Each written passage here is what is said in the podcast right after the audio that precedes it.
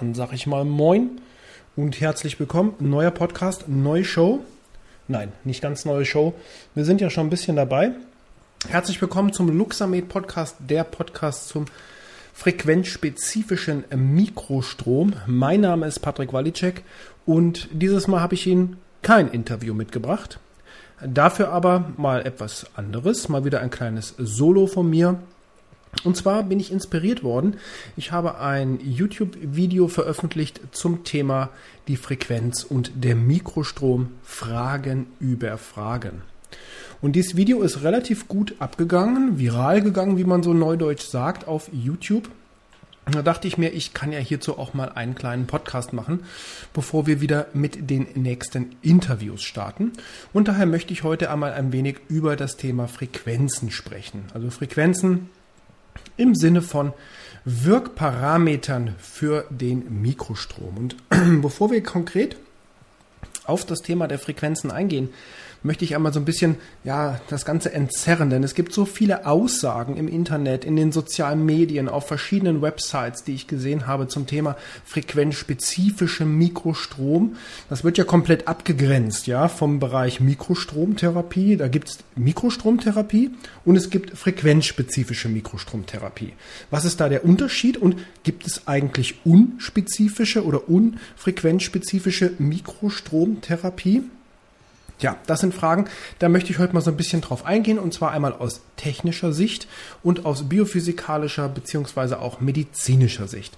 Dazu möchte ich einmal ganz kurz, ähm, ich habe auch, bevor ich auf das Thema Frequenzen konkret eingehe, ich habe äh, neulich im, bei Facebook in einer Gruppe gelesen, da ging es auch um die Frage, ähm, ja, Mikrostromgerät, äh, frequenzspezifisch, das muss immer frequenzspezifisch sein, das ist ganz wichtig und es ging auch um die Signalform, um die Kurvenform. Also fangen wir mal einfach jetzt zum Thema Wirkparameter des Mikrostroms mit der Kurvenform an. Da ging nämlich die Frage, beziehungsweise wurde die Frage gestellt, es muss immer ein Rechtecksignal sein. Ein Sinus wäre dort nicht wirksam. Also dazu kann ich aus meiner persönlichen Erfahrung sagen, und die rührt jetzt beim Mikrostrom schon seit fast dem Jahr 2000 zurück, also über 20 Jahre, kann ich sagen, mir ist noch kein Mikro Stromgerät untergekommen, was ähm, einen Sinus hatte. Ich weiß, dass es ähm, Elektrotherapiegeräte, klassische Elektrotherapiegeräte gibt, die auch eine in der Stromstärke so weit reduziert werden können, dass sie dort Mikrostrom, also im Sinne von Mikroampere, ja, ausgeben auch durchaus mit anderen Kurvenformen, aber klassischerweise.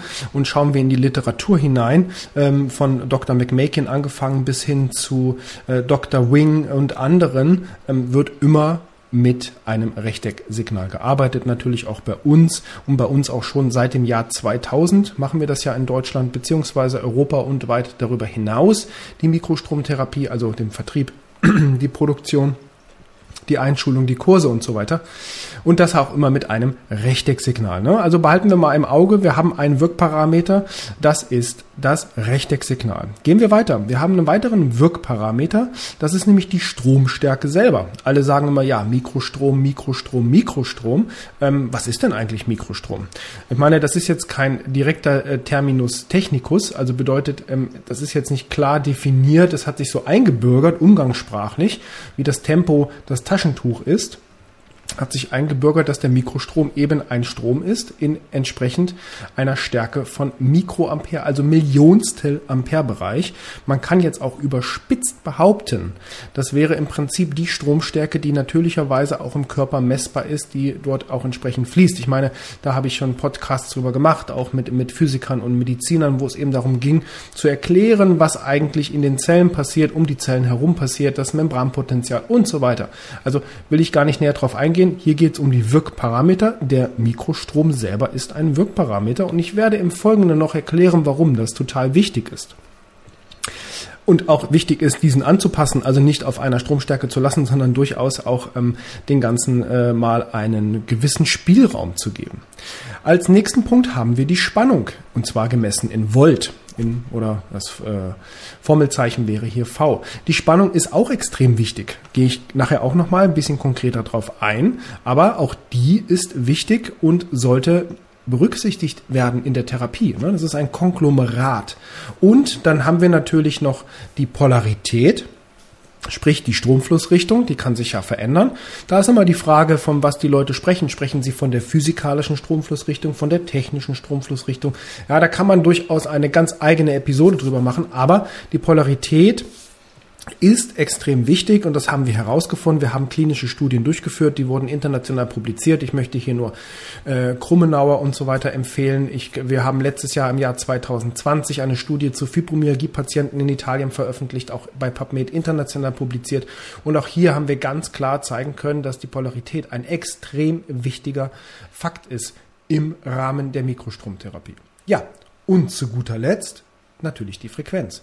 Selbstverständlich ist die Frequenz wichtig. Selbstverständlich ist Mikrostrom in unseren, in meinem Verständnis natürlich frequenzspezifisch, spielt aber in den ganzen Parametern, die ich eben vorgestellt habe, also Mikroampere, Volt, Polarität, Kurvenform, also das sogenannte Rechtecksignal, spielt es wie in einem Orchester zusammen mit allen Parametern die entscheidende Rolle. Das ist wichtig zu wissen und sollte man definitiv berücksichtigen. Es ist immerhin, wenn wir mal jetzt ein bisschen auf den Strom eingehen, auf die Mikroampere, es ist weitreichend bekannt, dass eben die Stromstärke selbst eine Wirkung auf den Zellstoffwechsel hat. Cheng et al. 1982 hat in einem Laborexperiment nachgewiesen, dass bei Strömen bis zu 500 Mikroampere die ATP-Produktion das Membranpotenzial, also Membrantransport und die Proteinsynthese erhöht werden können. Und ich möchte hier nochmal ganz klar sagen, werde da gleich nochmal auf einen, auf einen Claim eingehen, den ich in sozialen Medien und auf verschiedenen Internetseiten gelesen habe, der übrigens absoluter Schwachsinn ist, aber gut. Ähm, ganz klar nachgewiesen worden, 4,2 Mikromol pro Gramm auf 2,1 Mikromol pro Gramm. Das heißt, wir haben eine Erhöhung um das 4,9-fache Konten 1982 durch Cheng et al. in einem Laborexperiment nachgewiesen werden, bezogen auf die ATP-Produktion. Ich habe selber begleitet eine Studie am Fraunhofer Institut, da haben wir halt geschaut, wie macht es der Luxamed, haben wir tatsächlich vergleichend mit Cheng, vergleichend mit anderen Studien einen ähnlichen Einfluss, sowohl mit unserer Lichttherapie, isoliert, solitär betrachtet, als auch mit dem Mikrostrom auf den Zellstoffwechsel. Und ja, wir konnten das Ganze nachweisen. Wir haben jetzt nicht geschaut, um wie viel Prozent sich die ATP-Produktion erhöht bis auf beim Licht, da haben wir es tatsächlich geschaut. Aber wir haben eben entsprechend beim Mikrostrom erst einmal in einer Grundlagenstudie geschaut, wie kommen wir erst einmal an die Zellen heran. Das waren humane Zellkulturen, die dort untersucht wurden. Und ist der Luxamed HD 2000 Plus in der Lage, den Zellstoffwechsel positiv zu beeinflussen bei zuvor geschädigten Zellkulturen? Und ja, das ist es. So. Aber was wir auch gesehen haben in der Vergangenheit, und wie gesagt, wir reden hier über 20 Jahre Erfahrung in dem Bereich, sowohl bei Therapeuten als auch bei Ärzten und Heilpraktikern, dass eben eine Anpassung der Stromstärke im Bereich von 10 bis 500 Mikroampere in vielen Indikationsbereichen extrem wichtig ist. Und das sollte definitiv nicht vernachlässigt werden. Jetzt habe ich, habe ich eben gesagt, diesen Claim, den ich gelesen habe, sozialen Medien und auf verschiedenen Internetseiten, Aussagen wie, dass eine ATP-Produktion oder ATP-Erhöhung von bis zu 800 Prozent möglich ist. Also das ist schlichtweg falsch. Also schaut man sich die Cheng-Veröffentlichung an, kann jeder tun, bei PubMed und entsprechenden anderen Anbietern, äh, wo eben Studien veröffentlicht sind äh, ist vollkommen klar, dass das falsch ist. Also er hat 4, das 4,9-fache, also da könnte man jetzt gerundet sagen, es sind 500 Prozent, aber 800 Prozent definitiv nicht. Also da sage ich nur vergleichen Cheng 1982. Was ich aber auch erwähnen möchte, weil wir reden ja hier über Frequenzen und das Frequenzorchester, wo ich noch ausführlich drauf eingehen werde.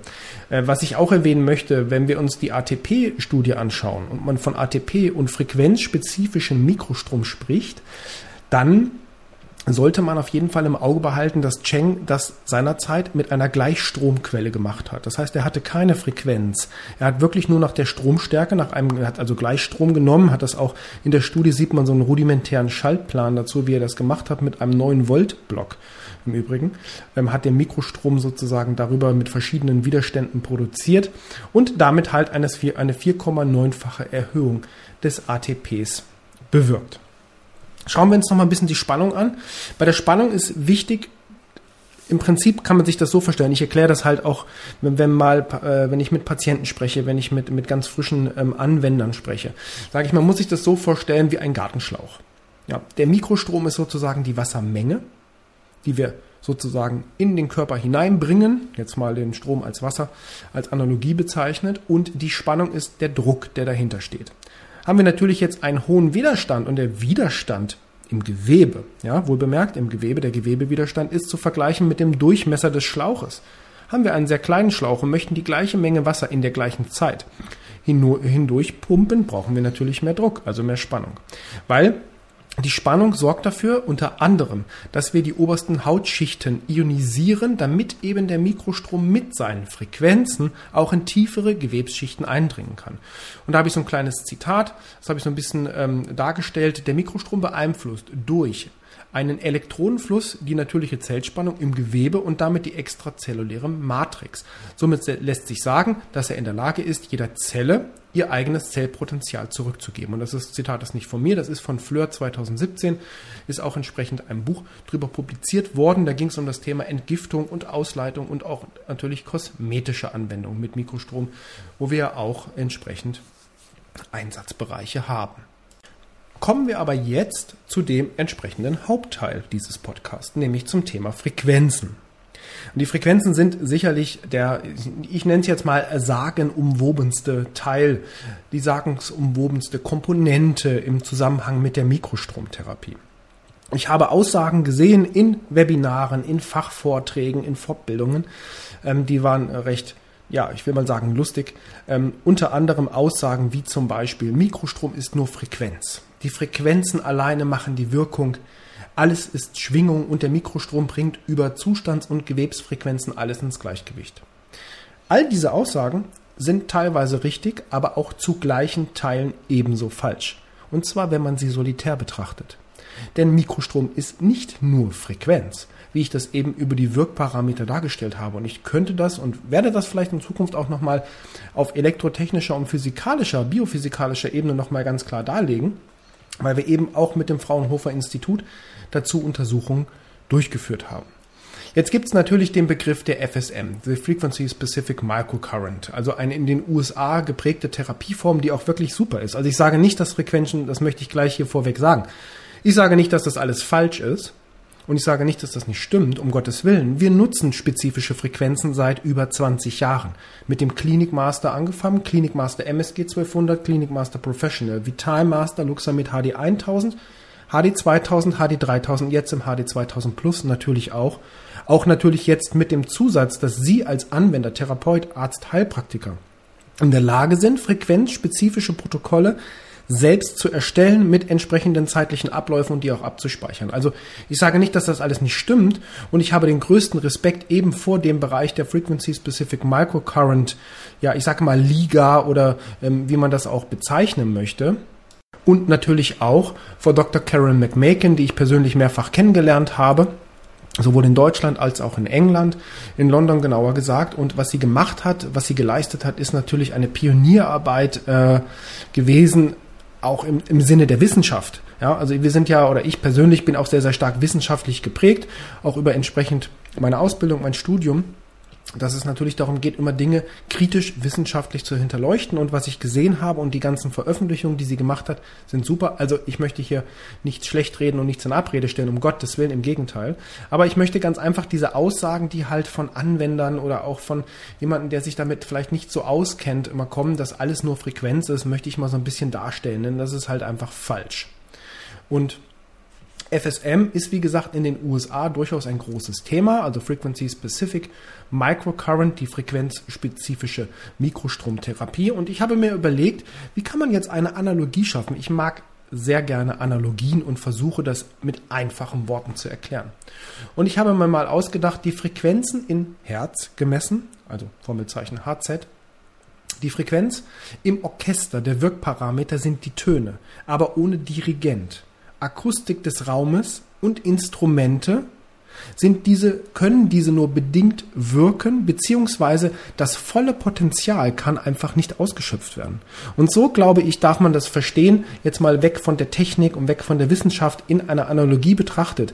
Wir brauchen natürlich die Töne im Sinne der Frequenz. Wir brauchen den Dirigenten, wir brauchen die Akustik, wir brauchen die Instrumente um eben das gesamte Potenzial auszuschöpfen. Und daher sage ich ganz einfach, dass Aussagen wie Mikrostrom ist nur Frequenz eigentlich schon von sich aus falsch sind. Schaut man sich die Studien an, die nicht über FSM sind, sondern über Mikrostrom allgemein, schaut man die sich an und hält sie einfach gegen die FSM, also äh, gegen, meine ich, ergänzend dazu, dann sieht man ganz einfach, dass der Mikrostrom, dass die Spannung, die Polarität, die Kurvenform auch einen entsprechenden Impact haben auf die Wirkung einer Therapie.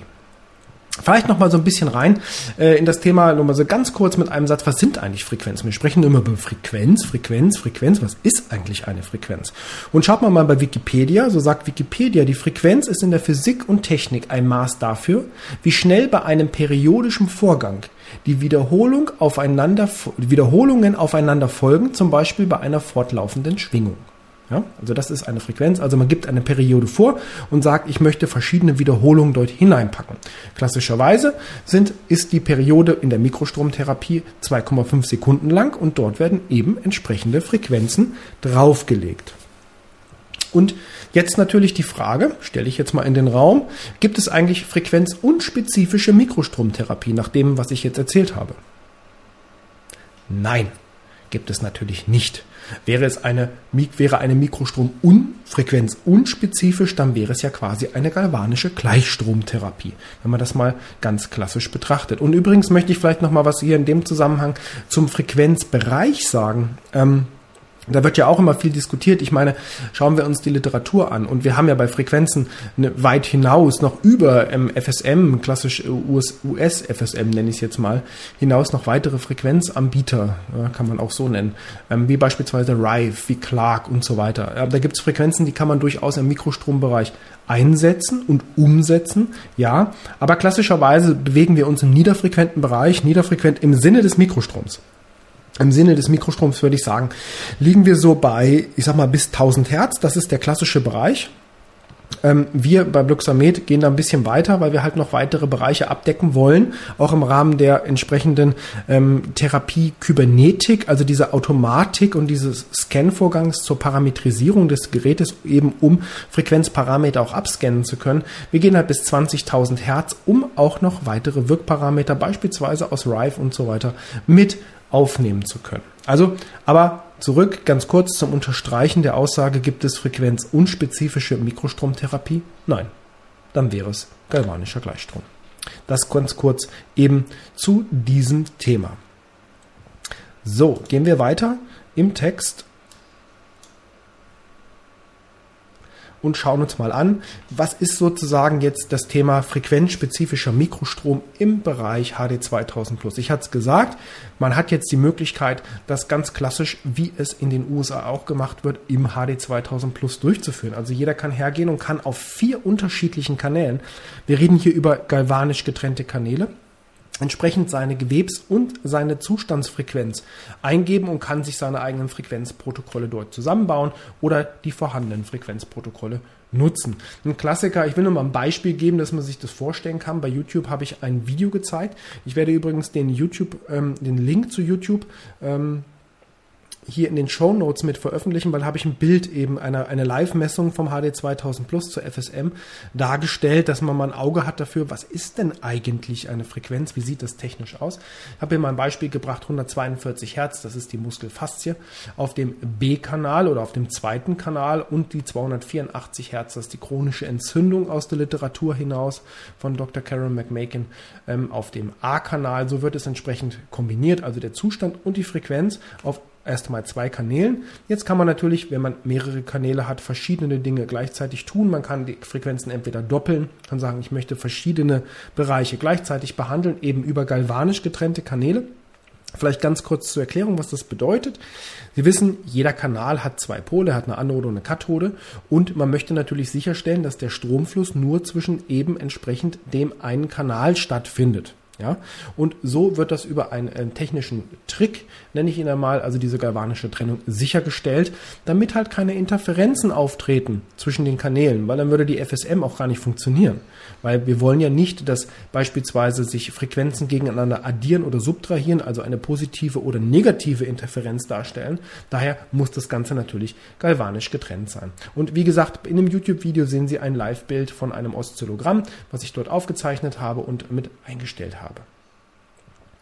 Ja, was ist jetzt aber das Spezifische, gerade wenn wir über den Luxamed sprechen, die HD 2000 Plus sprechen, denn wir haben nicht nur die Frequenzen, die seit Jahren in der Frequency Specific Microcurrent Ära eingesetzt werden, sondern wir haben natürlich auch selbst praxiserprobte FSM-Protokolle und eben das gesamte Orchester mit implementiert, weil deswegen sage ich, das ist so wichtig, nicht nur isoliert auf die Frequenz zu schauen. Die Stromstärke ist wichtig.